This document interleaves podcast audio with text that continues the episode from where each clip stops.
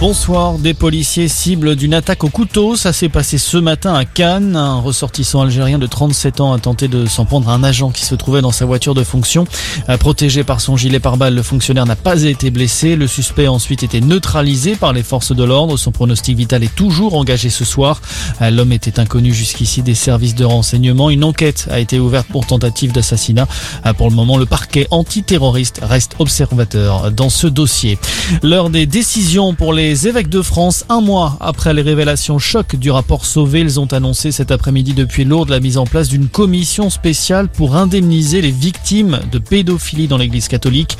Le fonds d'indemnisation sera financé par la vente de biens mobiliers et immobiliers du diocèse, également par un emprunt. Les fidèles ne seront pas mis à contribution. Au chapitre politique, tout le monde n'est pas capable d'être un homme d'État. La petite phrase est signée Nicolas Sarkozy. L'ancien président vise, sans le nommer, Éric Zemmour. Le polémiste qui n'a toujours pas annoncé sa candidature à la présidentielle. Il devrait l'officialiser dans les tout prochains jours. La course à l'Elysée qui commence dès ce soir à droite. Premier débat télévisé des candidats LR à la présidentielle. Xavier Bertrand, Michel Barnier, Eric Ciotti, Philippe Juvin et Valérie Pécresse se retrouvent sur le plateau de LCI à 20h45. Objectif pour chacun des prétendants, séduire les militants qui feront leur choix début décembre lors du congrès du parti. Les trois corps retrouvés au Népal sont bien ceux des alpinistes français disparus il y a quelques jours dans l'Himalaya. Les autorités locales l'ont confirmé ce matin. Les victimes vont être transportées désormais à Katmandou où une autopsie sera réalisée.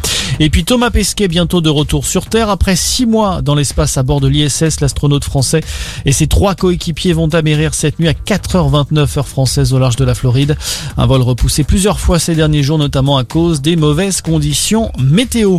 Voilà pour l'essentiel de la On reste ensemble pour un prochain point d'information.